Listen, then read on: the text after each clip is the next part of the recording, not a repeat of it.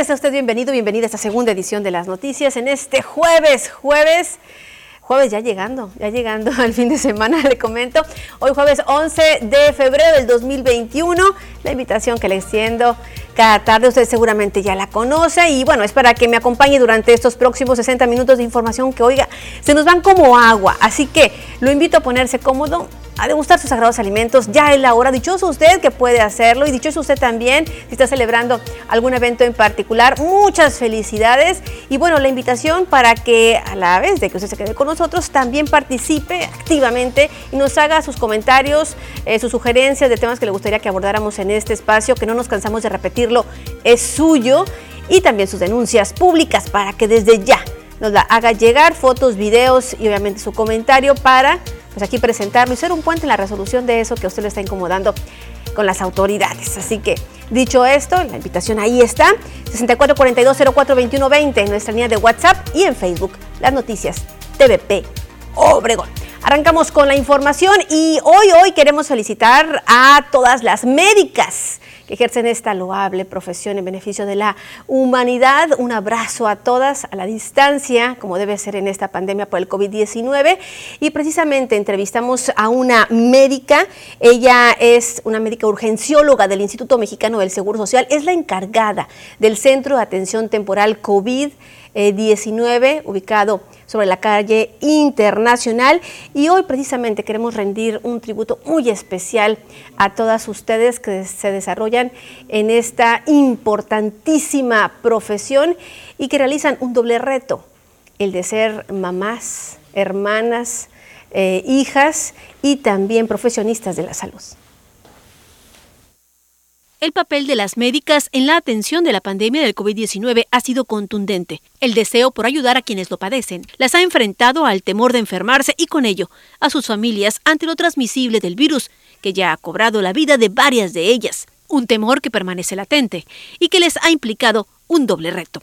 Es el caso de la médica en urgencias, Hilda Berenice Audelo, encargada del Centro de Atención Temporal COVID-19 del Instituto Mexicano del Seguro Social y quien es madre de dos niños pequeños. Mira, eh, considero que nosotros lo hemos tomado con, un doble compromiso, porque siempre hemos trabajado enfocado eh, nuestra prioridad de, nuestro trabajo en, nuestra familia. Entonces, la sensación de aportar a la pandemia y sobre todo proteger a nuestra familia, yo creo que en las mujeres ha sido un reto todavía mayor que para el hombre. Cada momento que nosotros atendemos nuestro trabajo, al terminar el día, la verdad se siente un poco de incertidumbre. Momentos de tristeza que incluso mencionó la han llevado a replantear su profesión.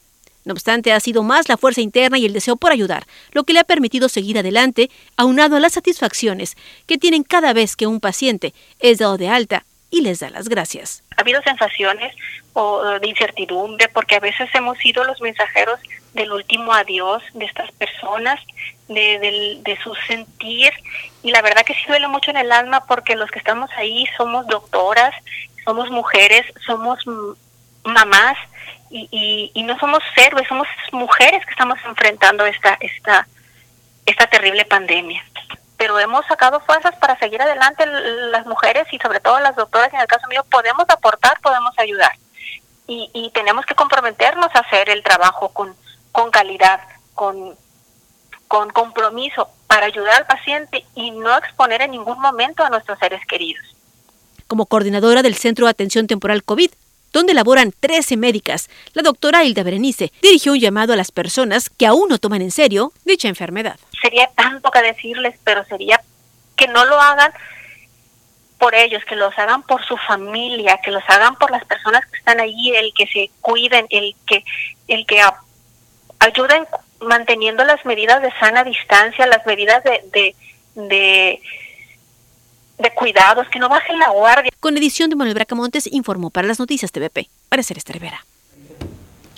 La verdad es que sí, un reconocimiento muy, pero muy especial a todas las médicos del IMSS, pero también a todas las médicas que se desarrollan precisamente en los hospitales públicos y privados. Y bueno, también eh, le quiero comentar que espera el Club de Usuarios de Ciudad Obregón el poder exponer a Cabildo Abierto la necesidad de mover las vías del ferrocarril fuera de la ciudad algo que han estado solicitando, oiga, desde hace más de un año y del cual lamentablemente aún no tienen respuesta. Aunque desde el año 2000 el Instituto Municipal de Investigación y Planeación Urbana tiene un proyecto para la reubicación del patio de maniobras de Ferromex, este no ha prosperado. Humberto Campos, presidente del Club de Usuarios de Ciudad Obregón, señaló que buscan llevar este tema a la primera sesión de Cabildo Abierto, una vez que los protocolos de la pandemia lo permitan. Ah, se lo llevamos a la Secretaría de Comunicaciones y Transportes, allá en México. Nos lo sellaron de recibido, aquí tenemos el comprobante. Eh, se lo entregamos a Ferromex también, lo llevamos al Congreso del Estado, lo hemos entregado con la gobernadora y, este, y no hemos tenido respuesta.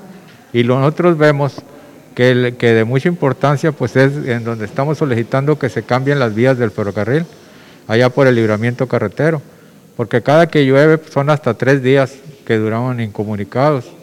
Las vías del ferrocarril y el patio de maniobras de ferrocarriles mexicanos dividen en dos a Ciudad Obregón, provocando congestionamiento vial, así como un traslado inseguro para quienes se movilizan a pie todos los días entre la zona oriente y el centro de la ciudad, además de las complicaciones que se generan con las lluvias en los pasos a desnivel. La propuesta ciudadana busca que las vías sean ubicadas al margen del libramiento de Ciudad Obregón y que solo se deje una vía de servicio solo para las pocas empresas que aún utilizan este medio de carga en la ciudad. Con imágenes y edición de Jesús Gastelum, para las noticias Joaquín Galás. Sí, lamentablemente es un problema recurrente que aísla, aísla prácticamente el oriente con el centro de la ciudad cada, en cada temporada de lluvias. Esperemos que haya oído que haya escucha por parte de las autoridades a este proyecto. Y mire, quiero comentar que avanzan los preparativos para la llegada e instalación del Banco de Bienestar en Cajeme. En sesión extraordinaria de Cabildo, la comuna cajemense aprobó por mayoría calificada la donación de un predio de 20 por 20 metros para la construcción del Banco del Bienestar. Este se ubicará en la colonia Villas del Palmar junto al cuartel de la Guardia Nacional, que fue construido recientemente. Durante la sesión de Cabildo, los regidores de oposición pidieron resolver la designación de presidentes de tres comisiones, entre ellas la de Desarrollo Urbano, quien fue quien dirigió el dictamen al Cabildo para este proceso. El regidor Rosendo Rayales señaló que no está en contra de la llegada de un beneficio para la ciudadanía. Sin embargo, estimó que la toma de decisiones se deben de hacer correctamente. El regidor asegura que la votación en la que se aprobó el cambio de presidencias no tuvo los votos necesarios para validarla, por lo que los dictámenes realizados pueden ser impugnados. Ana María Castro Monzón, actual presidenta de la Comisión de Desarrollo Urbano, puntualizó que en su caso no se llevó a cabo la revocación de una presidencia de comisión, sino la sustitución por ausencia de Rebeca Godoy, que los mismos integrantes de la comisión avalaron. Por el momento, y pese a los reclamos de los regidores de oposición, se logró aprobar el acuerdo y con ello iniciar con los trabajos de construcción. Con imágenes y edición de Jesús Gastelum, para las noticias Joaquín Galás. Y es el Registro Federal Electoral aquí en Cajeme quien dio a conocer, bueno, a través de su titular, que continúa ah, hoy y mañana atendiendo a aquellos ciudadanos y ciudadanas que acudieron ayer 10 de febrero a realizar algún trámite. Esto tras el cierre oficial de atención. Debido a que este pasado miércoles 10 de febrero venció el plazo para renovar las credenciales que estuvieran vencidas o si el domicilio es de otra localidad, el Registro Nacional Electoral en Cajeme se encuentra atendiendo solo a personas que acudieron este pasado miércoles con documentos en mano a realizar algún trámite y a quienes se les agendó para este jueves y viernes. Rosero del Carmen Román Bojorques, vocal del Registro Federal Electoral, manifestó que debido a los acuerdos realizados por el Instituto a nivel nacional respecto a las fechas de cierre de atención, es que ya no se pueden abrir más por el proceso electoral que se vive. Agregó que durante el último día se tuvo una fuerte afluencia de ciudadanos que acudieron a los diferentes módulos del municipio, por lo que en la calle Sonora, como en Esperanza y en Marte R. Gómez, se reagendaron a los ciudadanos en horarios desde las 8 de la mañana hasta las 5 o 6 de la tarde. Precisó que en la calle Sonora fueron regentados 378 personas, en Esperanza 108, mientras que la comisaría Marte R. Gómez a 25. Román Bujorques mencionó que en el caso de reimpresiones por robo extravío de credenciales que estén vigentes, se estarán atendiendo a partir del 17 de febrero y para tranquilidad de las personas cuya credencial venció en el 2019 y 2020. Aclaró que sí podrán votar, pues fue un acuerdo realizado a nivel central en virtud de la pandemia y el tiempo que estuvo cerrado al instituto a nivel nacional. En el caso de Cajeme, estimó que pudieran llegar a 3.000 las credenciales vencidas en el 2019, mientras que en el 2020 alrededor de 15 mil. Con edición de Manuel Bracamontes informó para las noticias TVP, para Celeste Rivera. Bueno, pues ahí lo tiene, así que no se alarme si su credencial ya venció en el 2019-2020, sí podrá votar eso tras un acuerdo eh, llegado a nivel central por el cierre de la institución eh, durante varios meses por la pandemia. Y antes de ir a la primera pausa de este espacio, queremos felicitar enormemente al gerente técnico de esta su casa TVP Ciudad Obregón, a Orlando López. Muchísimas felicidades, bendiciones y que te la pases muy, pero muy bien. Volvemos con más después de esto. Un regalo de amor de TVP en su segunda edición llegará a los abuelitos del Asilo San Vicente en Ciudad Obregón y a la casa Mamá Estefana de San Ignacio Río Muerto. Únete a nosotros adoptando un abuelito con su petición específica o trae a nuestras instalaciones productos de aseo personal y llevemos juntos un regalo de amor.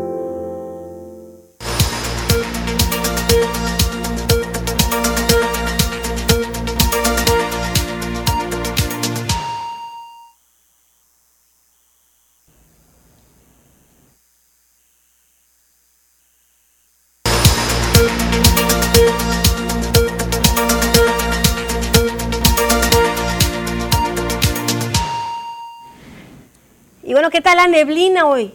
la neblina que hoy se presentó muy temprano y que, bueno, en algunos sectores se tornaba espesa. Más adelante le tendremos el reporte con autoridad del Distrito de Río de cómo recibieron precisamente la neblina específicamente para el Valle del Yaqui. El pronóstico del tiempo, como siempre, aquí se lo presentamos con Diana Zambrano.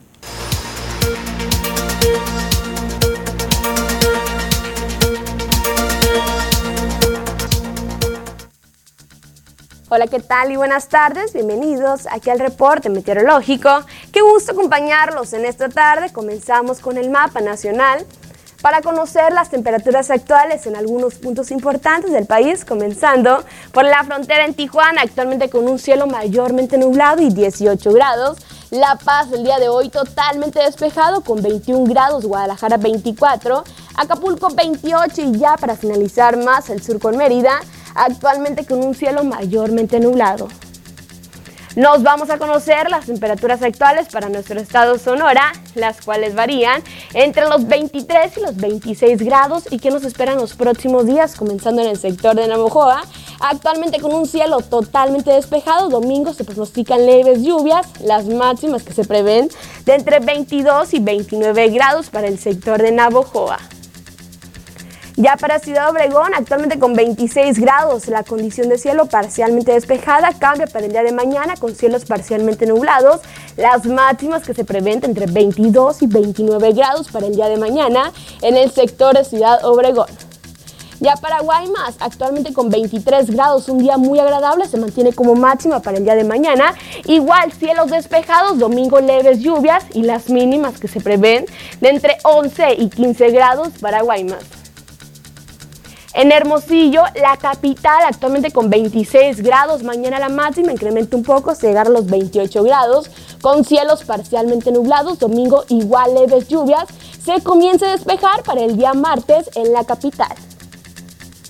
Respecto a la fase lunar, nos mantenemos aún en cuarto menguante, la salida de la luna a las 7 horas con 12 minutos, la puesta de la luna a las 18 horas con 15 minutos, la salida del sol a las 7 de la mañana. Y ya para finalizar la puesta del sol a las 18 horas con 8 minutos. Hasta aquí el reporte meteorológico, espero que tengan una excelente tarde.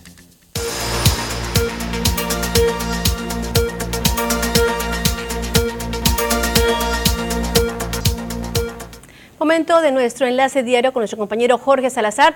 Muy buenas tardes, Jorge. Tengan ustedes eh, muy buenas tardes.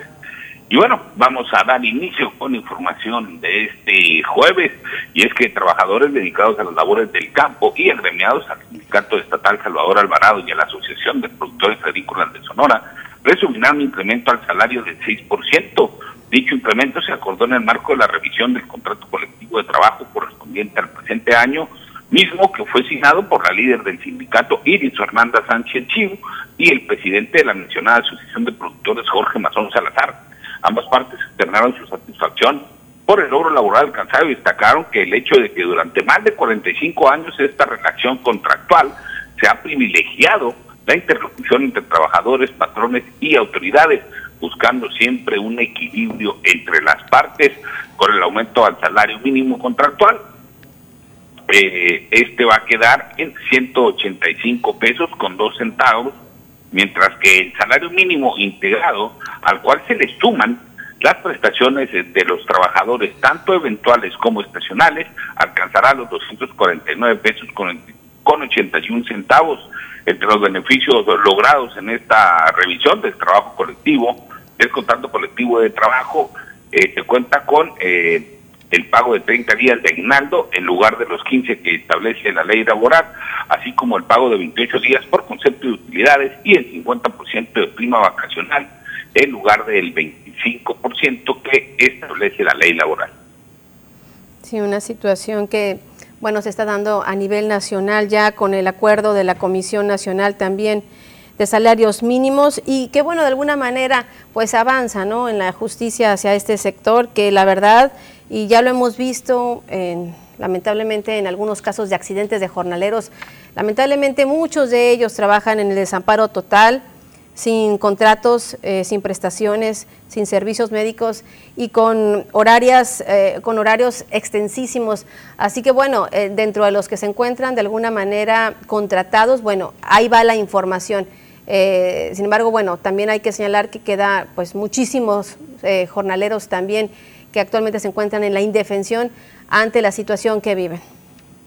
Sí, efectivamente, eh, por lo cual pues es de rescatarse este logro que han acordado no ambas partes, tanto la Asociación de Productores como el sindicato, para beneficiar a, a miles y miles de trabajadores del campo, muchos de ellos pues eh, que acuden a laborar en condiciones pues eh, desfavorables muchas de las veces. Por demás adversas y en situaciones la verdad muy precarias, pero bueno, es una buena noticia, obviamente pues se requiere mucho más, pero esperemos que así, así vayan avanzando el mejoramiento de las condiciones para este sector tan importante, tan vital en nuestra sociedad. Muchísimas gracias como siempre, Jorge.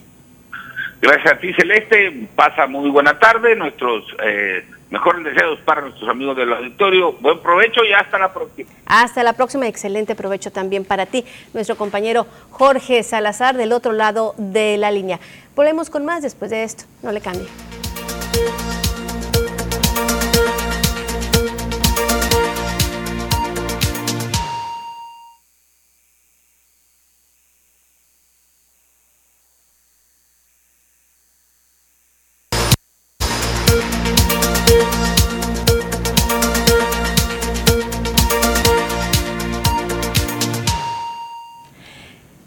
Personas perdieron la vida esta mañana en el estado de Sinaloa en un accidente aéreo. al desplomarse una avioneta, eh, fue una avioneta tipo Cessna, en el poblado de la Cofradía de Nabolato. Entre estas tres personas se encontraba un menor de edad.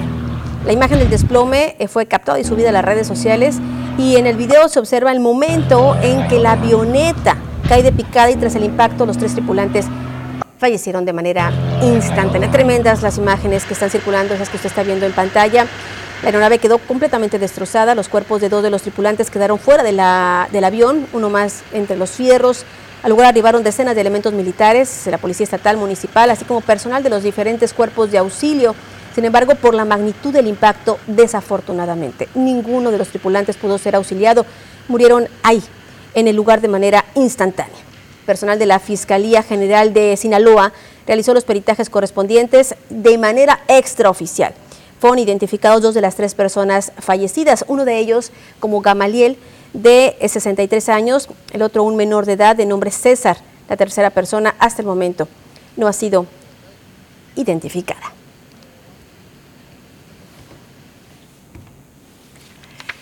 Y mire, le comento que aquí en el estado de Sinaloa, de Sonora, perdón, ya suman más de 100 mil, 100 mil los registros de personas mayores de 60 años que se han registrado en la página que se habilitó por parte del gobierno federal para acceder a la vacuna contra el COVID-19. Así lo da a conocer Jorge Tadei Bringas.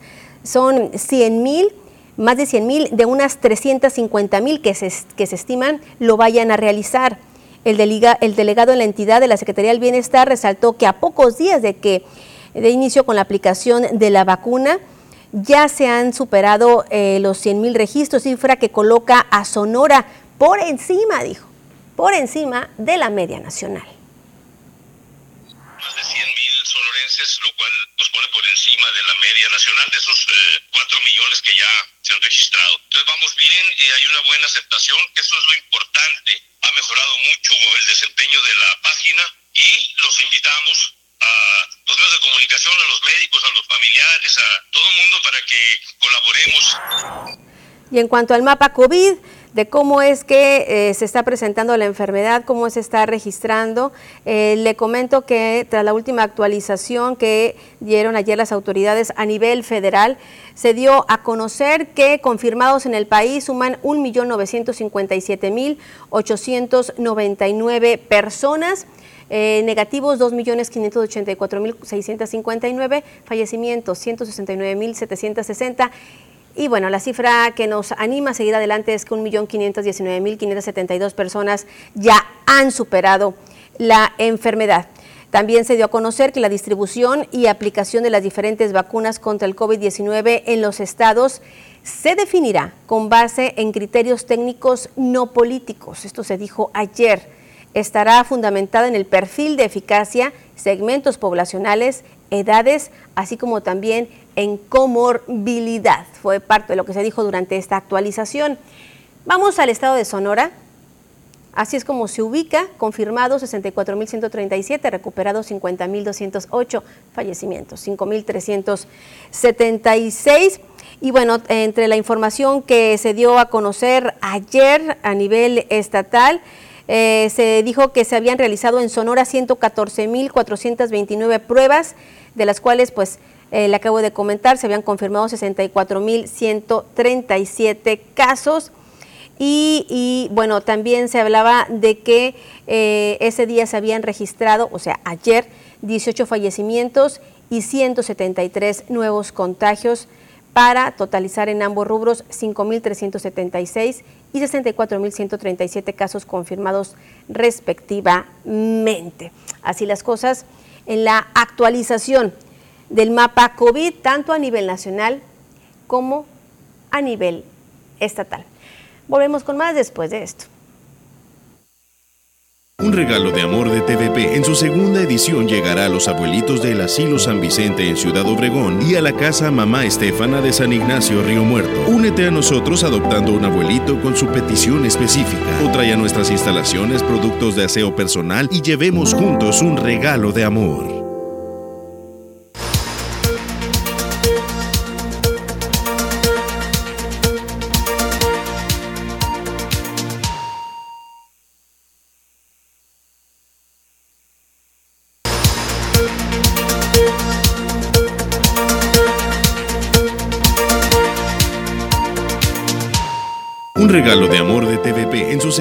Llegará a los abuelitos del Asilo San Vicente en Ciudad Obregón y a la casa Mamá Estefana de San Ignacio Río Muerto. Únete a nosotros adoptando un abuelito con su petición específica o trae a nuestras instalaciones productos de aseo personal y llevemos juntos un regalo de amor. Buenas noticias hacia usted aún no ha podido venir aquí a esta su casa TVP a realizar su donativo para las y los abuelitos de la Casa Hogar Mamá Estefan, ubicada en San Ignacio Río Muerto, le comento que la fecha de poder apoyarlos se ampliará. Así que si usted tiene toda la noble intención de poder hacerlo, acuda aquí a TVP y adopte a un abuelito, una abuelita. Son muy sencillas las cosas que ellos desean. Eh, la mayoría son relacionadas con cuestiones de aseo personal. Claro, ellos desean una televisión, pero sabemos que la verdad muchas de estas cosas pues no están al alcance de todos, pero si hay alguna persona que puede donar una televisión, ellos se los van a agradecer eternamente. Ellos llevan, llevan encerrados mucho tiempo, obviamente con todos los cuidados del mundo, pero bueno, también quieren entretenerse. Si usted está en sus manos el poder apoyarlo, pues qué mejor que hacerlo con esta noble causa. Regalo de amor de TVP 2021. Juntos lo haremos posible, así que desde ya puede venir aquí y adoptar un abuelito, ver la relación de cositas que quieren y aquí adoptarlo. No es mucho, pero sabemos que esto brindará mucha alegría a las y los abuelitos que se encuentran en este espacio que hasta la última cuenta eran 25, bueno 23, iban a llegar dos el fin de semana siguiente, así que bueno, ya podemos decir que son 25, por lo menos 25, así que en marcha y se amplía regalo de amor de TVP para su donativo. Gracias, eh, nos estaban preguntando precisamente a dónde podían llevar los donativos. Aquí, si usted eh, decide donar otro tipo de cuestiones, alimento, cobijas, ropa, también lo puede traer aquí y nosotros con mucho gusto se lo vamos a hacer llegar íntegramente para todas las personas que están muy pendientes. Eva Avitia eh, dice, quiero hacer un llamado a las personas correspondientes porque en la colonia en donde yo vivo, cada vez que limpian el solar que está, dos, que está cerca de mi casa, salen muchos animales, muchos roedores. Yo tengo un bebé y temo por su salud. Ojalá que puedan hacer algo. No tengo dinero para la fumigación. Esto es en Villa Aurora, Anáhuac, dice. Bueno, ahí está el llamado a las autoridades de la jurisdicción sanitaria número 4. Vamos a preguntar para cuándo va a ir el sector de la fumigación. Y bueno, también hay que reportarlo al 410-5100 al ayuntamiento para que también puedan eh, atenderlo con servicios públicos, obviamente vía vía cuenta al, dueño, al propietario de ese solar. También eh, quiero saber si TVP es centro de acopio para los asilos San Ignacio. Sí, así es. Aquí puede hacer llegar eh, su donativo.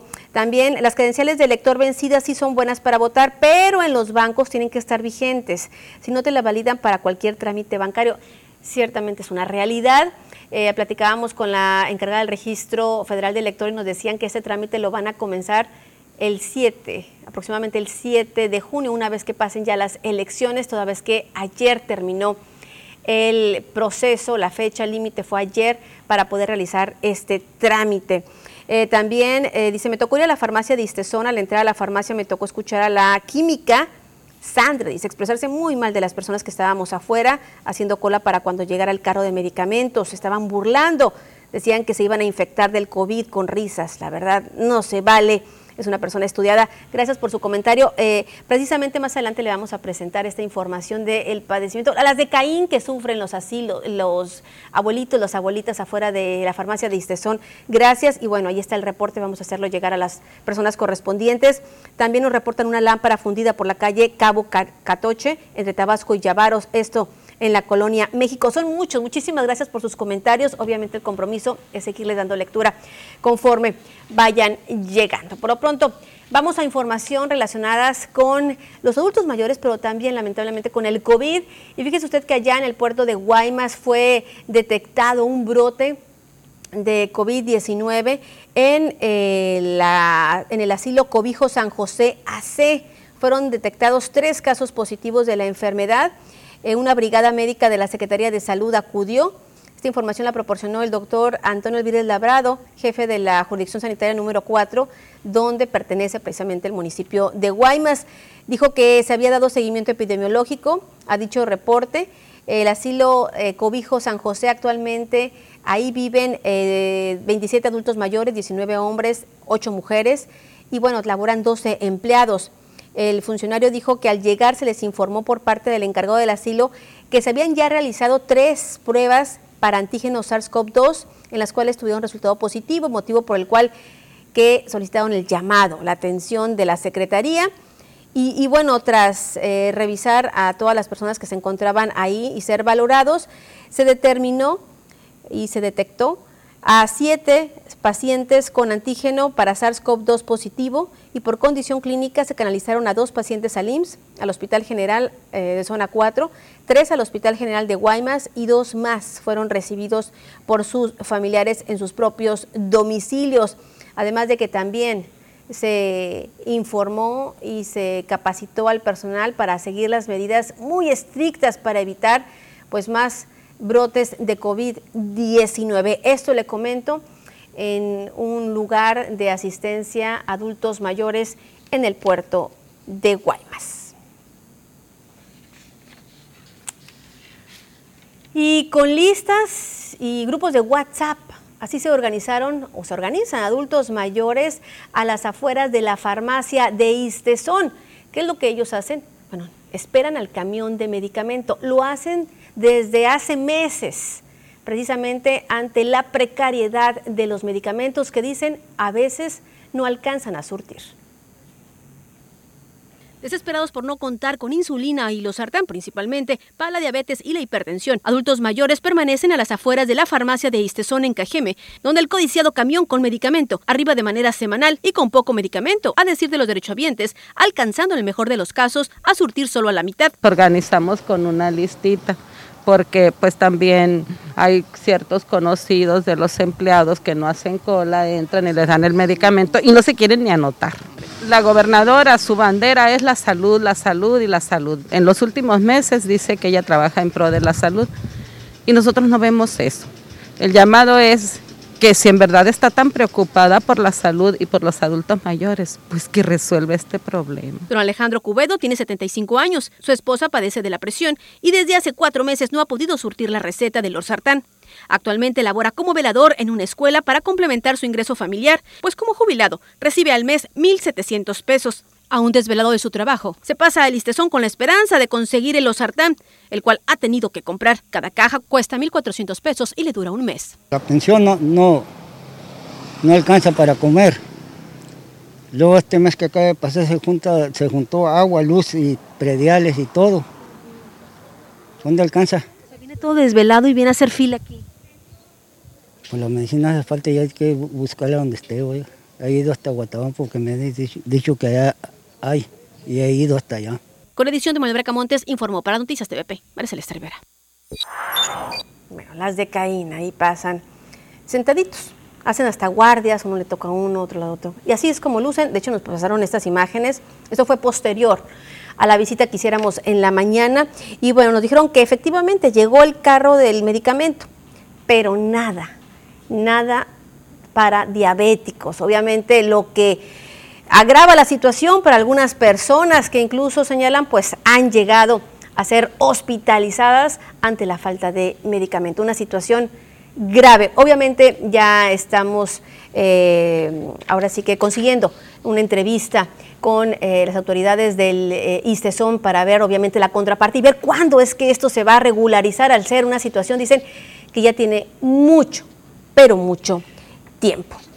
Vamos a otro orden de ideas y mire, le comento que son siete, siete planillas de ayuntamientos y cuatro fórmulas de diputaciones las que aprobó el Consejo General del Instituto Estatal Electoral con derecho a registrarse para participar en el proceso de elección popular este próximo 6 de junio.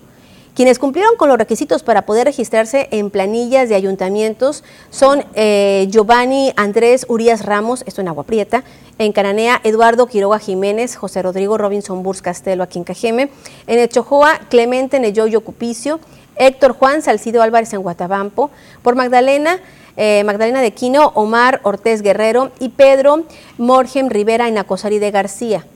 En el caso de las diputaciones locales, Javier Humberto Zamudio y Lizeth Guadalupe Gómez Heribes por el distrito de Hermosillo, Jaime Millán Elías y Román Francisco de Lira Ibarra en el distrito 09 eh, de Hermosillo.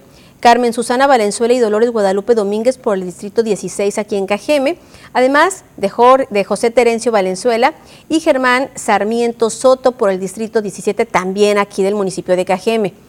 Todos los anteriores cumplieron con los requisitos, entre ellos la colecta de firmas entre la ciudadanía como un apoyo para su registro que radica en un 2% del padrón para la elección del cargo que aspiran, que buscan. Y bueno, es la diputada Ernestina Castro Valenzuela quien eh, presentó ante el Pleno del Congreso del Estado una iniciativa con proyecto de decreto que reforma y adiciona diversas disposiciones del Código Civil para Sonora con el objeto de introducir la figura de la imprevisión en los contratos civiles de tracto sucesivo. La coordinadora del grupo parlamentario de Morena dio a conocer que dicha figura permite que las partes contratantes puedan eh, modificar los términos de un contrato civil cuando se presente un acontecimiento extraordinario ajeno a la voluntad de las partes de un contrato, como es el caso de la pandemia, la cual dijo ha provocado una crisis económica en el país. La congresista detalló que para la procedencia de la imprevisión contractual se deberá cumplir con ciertos requisitos, como no estar en mora, además de no ser retroactivo, es decir, la solicitud se hace a partir de que sucedió el hecho extraordinario que motiva la imposibilidad total o parcial del cumplimiento de la obligación. Bueno, hay que señalar que dicha iniciativa fue ya turnada a la Comisión de Justicia y Derechos Humanos para su estudio y posterior dictaminación. Momento de hacer nuevamente una pausa, pero al regresar le tengo más. Un regalo de amor de TVP en su segunda edición llegará a los abuelitos del Asilo San Vicente en Ciudad Obregón y a la casa Mamá Estefana de San Ignacio Río Muerto. Únete a nosotros adoptando un abuelito con su petición específica o trae a nuestras instalaciones productos de aseo personal y llevemos juntos un regalo de amor.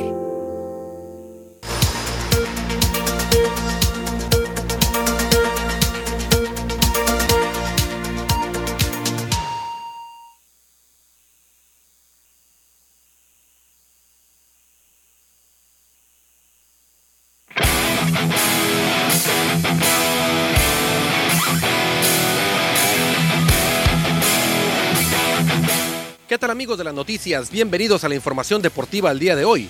El Bayern Múnich alemán venció este jueves 1 por 0 a los Tigres de la Universidad Autónoma de Nuevo León Club Mexicano para conquistar el título en el Mundial de Clubes de Qatar, el segundo en la historia de los monarcas de la Liga de Campeones de Europa. Benjamin Pavard convirtió un gol al minuto 59 para decidir el duelo en el que los alemanes ya habían ganado en el 2013 cuando conquistaron la Liga de Campeones de Europa y el Mundial de Clubes. Dominaron a los mexicanos y mantuvieron el orden en mayor tiempo del partido. El gol fue invalidado unos segundos después de que sancionaron un fuera de juego por parte de Robert Lewandowski. Posteriormente, el VAR revisó la jugada y determinó que era gol legítimo y que el club alemán tenía la primera anotación a su favor, aunque con el paso del partido hubo dudas respecto a la jugada del gol recibido debido a que la pelota pareciera que golpeó la mano de Lewandowski. Con este resultado, el Bayern Múnich consigue su primer sextete en su historia, mientras que los Tigres consiguen un resultado histórico al conseguir el segundo lugar del certamen y se colocará como el mejor club de América en el ranking FIFA.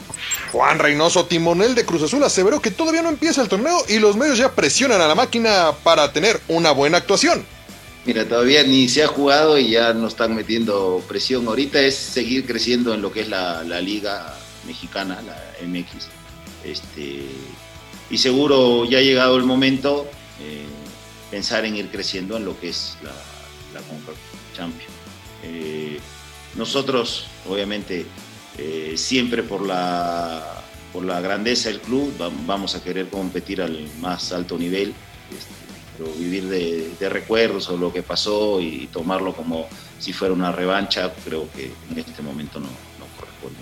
Sí corresponde analizar e investigar lo que más se pueda sobre el rival para no llevarnos una sorpresa, porque esto es fútbol y, y por más que, entre comillas, seas el favorito, siempre hay una responsabilidad de, de, de en el club de, querer este, eh, pelear en lo más alto.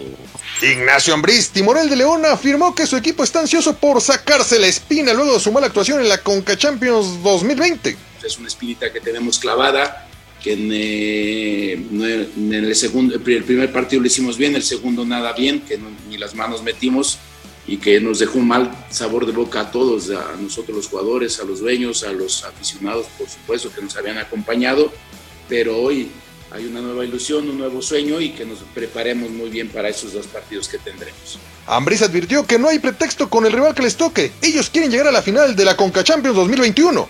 Yo creo que ya, nos, ya sufrimos un palo muy fuerte. Así pasó con, contra Ángeles, nosotros veníamos ya eh, con más partidos. Ángeles venía con, po, con un poco tiempo y al final eh, hicimos un muy mal partido que pues, te lo reconozco, ni las manos metimos. Yo creo que esto nos ha servido ya de acumular experiencia, lo vivimos en la liguilla. Yo creo que siempre de los tropiezos es donde más se ha aprendido y creo que el equipo lo ha mostrado. Hoy sí te puedo asegurar, pregúntale a cualquier, desde nuestra, nuestra, los dueños, la afición, los que estamos internamente en el club, que tenemos una espinita clavada y que vamos a saber eh, llegar muy bien a, a esos dos partidos y seguir avanzando y poder luchar y estar en una el turco Arby Gildrim viajará este viernes a territorio norteamericano tras obtener la visa requerida para su cita ante el peleador mexicano Saúl El Canelo Álvarez este 27 de febrero en el Hard Rock Stadium en Miami por los títulos del peso supermediano de la Asociación Mundial de Boxeo y el Consejo Mundial de Boxeo. Joel Díaz, entrenador del turco Gildrim, se dijo satisfecho del trabajo realizado en Turquía, tierra del retador. Joel dijo que no hay preocupación alguna por el tema del peso para Arvin Gildrim, por lo que la única encomienda será acoplarse al horario del continente americano. Después de este combate, Saúl El Canelo Álvarez pretende pelear tres combates más durante el 2021 debido a que los tiempos pueden dar perfectamente para cuatro combates y además recuperar la poca actividad que tuvo en el 2020, esto debido a los estragos que dejó la pandemia del coronavirus tanto en lo económico como en lo deportivo. Con esto amigos llegamos al final de la información deportiva el día de hoy. Quédese con más información aquí en las noticias.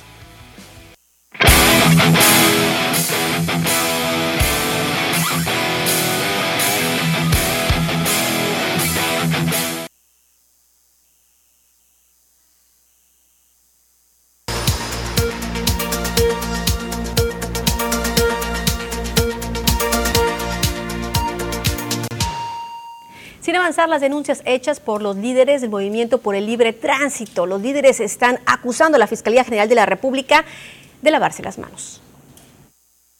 La exigencia de intervención para que la Fiscalía General de la República actúe en contra de los funcionarios públicos y concesionarios que ilegalmente tienen casetas en el estado de Sonora no fue escuchada de nueva cuenta. Alfonso Canán Castaños, vocero del Movimiento por el Libre Tránsito, informó que se recibió un documento por parte de la Fiscalía General de la República donde se deslinda y asegura que no tiene capacidad para atender las denuncias sobre la carretera en Sonora. Que existen decenas de denuncias en contra de funcionarios corruptos de Capufe, de la SCT y de otras dependencias de gobierno involucradas en el tema de las carreteras y la Fiscalía General de la República no ha emitido un solo citatorio a ninguno de esos funcionarios señalados con evidencia de más. El documento explica que la Fiscalía General de la República no cuenta con las facultades de intervención, lo que también reprochó el vocero, ya que esta misma Fiscalía es la que se ha encargado de detener a por lo menos 10 activistas de todo el país que buscan el libre tránsito y otros temas en torno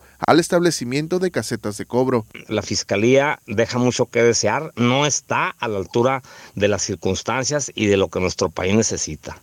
Con imágenes y edición de Jesús Gastelum, para las noticias, Joaquín Galás.